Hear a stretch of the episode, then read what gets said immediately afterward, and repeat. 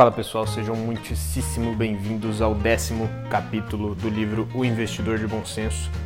O capítulo 10, o título dele é Como Selecionar Vencedores de Longo Prazo. Não procure agulha, compre o palheiro. Como você já sabe, é um livro sobre ETFs, então você vai entender e ele vai falar, vai trazer aquele estudo que eu falei no primeiro episódio, de 80 a 90% dos fundos ativos perdem para o S&P 500, perdem para o mercado passivo.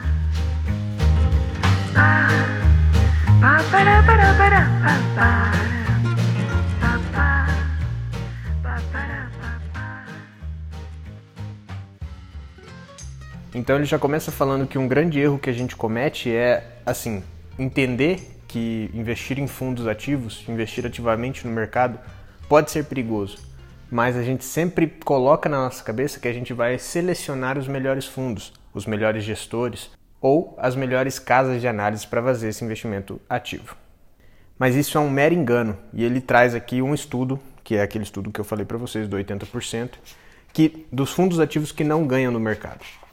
Ele trouxe aqui, na verdade é um gráfico, né, mas eu vou falar como um estudo, é que desde 1970 ele mostra o histórico de 355 fundos em 46 anos de investimento.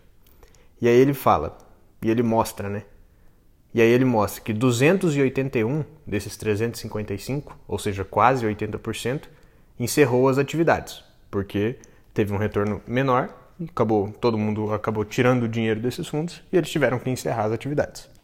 Outros 29 fundos desses tiveram um desempenho bem menor que o S&P 500, em mais de um ponto percentual ou mais de 1% ao ano. Então a gente já tem junto aí 310 fundos, que são os 281 que faliram, mais os 29 que tiveram um desempenho bem abaixo, 87% que não superaram o mercado passivo. Ainda nos restam 45 fundos.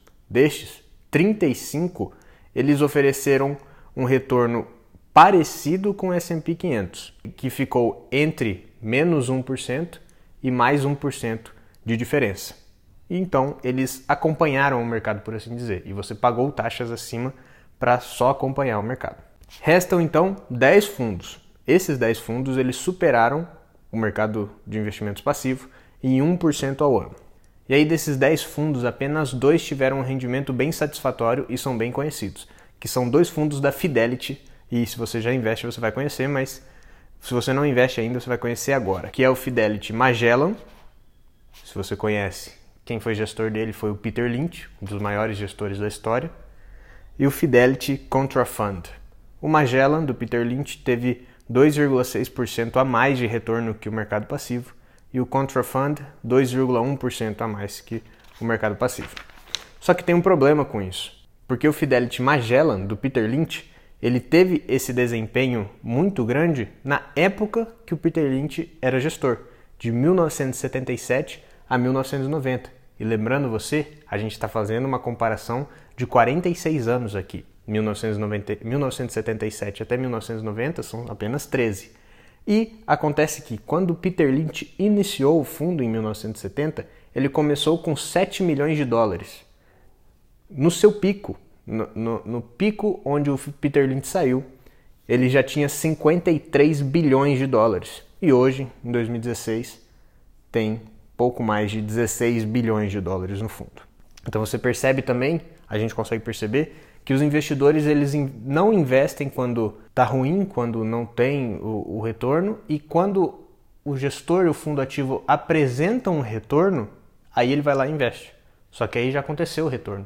E como você sabe, retorno passado não é e nunca vai ser garantia de retorno futuro. Então por isso a gente tem que tomar muito cuidado também com os fundos que a gente olha. E aí ele traz outro argumento para falar que a gente tem que tomar cuidado com fundos ativos, porque mesmo aqueles fundos mais antigos, eles podem sim vir a fechar as portas por conta de desempenho insatisfatório, ou simplesmente porque venderam para alguma gestora ou para um administrador e esse administrador, fissurado no lucro, quer fazer marketing a todo custo com os retornos passados e acabam fechando a porta por não conseguir entregar esse retorno futuro.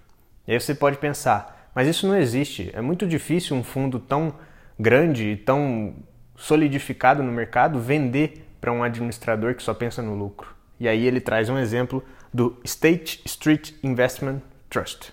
Foi um fundo de 80 anos, que iniciou suas atividades em 1925, tinha um retorno excepcional todos esses 80 anos até 2005, quando vendeu para um administrador de fundos, para uma gestora e para uma empresa de marketing e ela preocupada muito mais com lucro do que entender porque o fundo teve aquela rentabilidade e continuar entregando isso para o cliente, estava muito mais preocupado com lucro e por isso quebrou, fechou as portas. Mas como você viu, existem dois fundos que superaram muito o mercado, em mais de 2%, que foram o Magellan, do Peter Lynch, você já ouviu falar, e o Contrafund.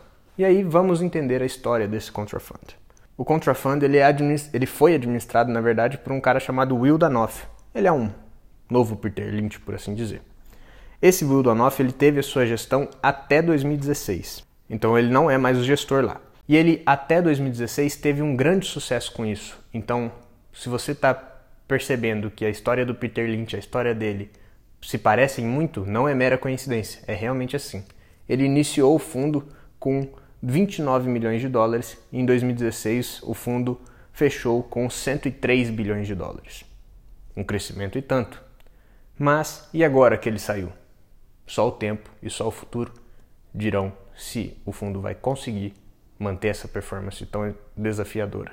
E aí, por coincidência, esses dois fundos que sobreviveram e que superaram em muito o mercado são da Fidelity, mas ele trouxe um, um outro fundo da Fidelity chamado Fidelity Capital Fund, que ele de 1965 até 1972 teve um retorno de 195%, em comparação a 80% do fundo passivo de 500 maiores empresas. Então, superou e muito o fundo. Só que, a partir de 1978, não conseguiram mais manter essa rentabilidade, foram perdendo cada vez mais dinheiro e capitalização e mais clientes, até que tiveram que se fundir com outro fundo da Fidelity e depois fecharem. Se você vive pela espada, morre pela espada, como eles dizem. E aí ele fala: como ele trouxe aqui dois fundos de investimentos que tiveram um retorno uh, espetacular, antes da gente correr para esses fundos, de investir no Magela ou no Contrafund, a gente tem que pensar nos próximos 10 anos. Pensar na chance de um fundo ativo e vitorioso como esse continuar com um ótimo desempenho pensar no tamanho atual do fundo e na realidade que em 25 anos a tendência dos fundos é substituir os seus gestores três vezes.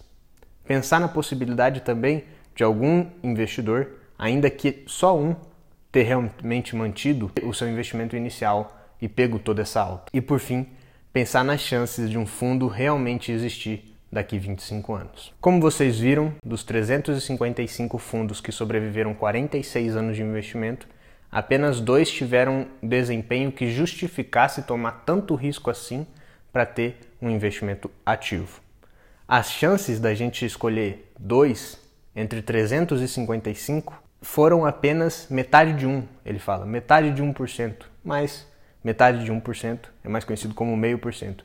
Então as chances da gente ter escolhido esses dois fundos dentre os 355 que seriam apresentados a nós seria apenas de meio por cento. Não procure agulha, compre o palheiro. E o palheiro nada mais é que um ETF amplo, passivo e de baixo custo, que investe ou nas 500 maiores empresas, ou em todas as empresas, ou até mesmo no mercado financeiro global, que são todas as empresas do mundo todo. E por fim, ele nos dá duas grandes opções: investir em 30 ou 40 fundos ativos e torcer para esses 30 ou 40 serem aquele meio por cento vencedor, ou investir apenas num fundo passivo. E aí ele, para finalizar, traz duas grandes opções para a gente. A gente pode escolher entre 30 e 40 fundos ativos e torcer para esses 30 e 40 fundos ativos fazerem parte do meio por cento vencedor e extremamente vencedor para justificar o risco que a gente está tomando, ou apenas investir em um fundo passivo que replica o mercado como um todo, todos os meses, durante a vida toda. Se você decidiu ir contra a indexação, ou seja, a opção de escolher 30 ou 40 fundos ativos, você nada mais está fazendo que procurar uma agulha no palheiro. Não seja tão ingênuo e compre o palheiro inteiro. E aí, para finalizar, claro, ele traz o Não Acredite Apenas em Mim e traz de novo Warren Buffett e ele fala que a herança dele, lembrando que ele é um dos homens mais ricos do mundo, com mais de 100 bilhões de dólares, e ele fala que a herança dele vai para dois lugares. Isso não está no livro, mas eu estou falando. 50% vai para a fundação do Bill Gates e da Melinda Gates, e os outros 50% vão para fundações e organizações da família dele. Se você não sabe, a família dele tem várias organizações com ações sociais.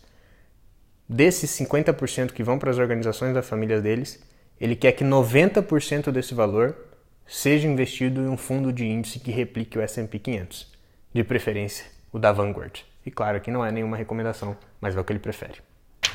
Eu espero que você tenha gostado. Esse foi o capítulo 10. Acredito que uh, tenha sido bem curtinho e bem fácil de entender. Mas, para resumir, desempenho passado não é garantia de retorno futuro. Lembre-se disso. E eu te vejo no capítulo 11, regressão à média. Vencedores de hoje, perdedores de amanhã. Até mais!